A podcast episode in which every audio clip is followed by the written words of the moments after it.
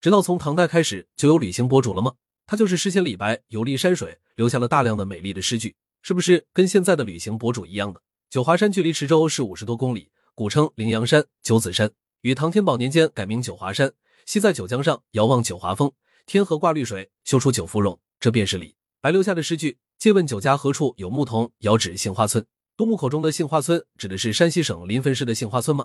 答案肯定不是诗中的杏花村，是安徽省池州市十里桥问酒一窥园，杏花石林展现了文人墨客诗句里的味道。相传太上老君旗帜青牛四处传经布道，感化众生。后来老君升天后，也将青牛带入天庭，不料此牛成先后居，功造被太上老君一怒之下打入凡间，化为山形，这便是古牛降的来，立为神牛从天而降。这里边是池州古时文人墨客争相造访之地。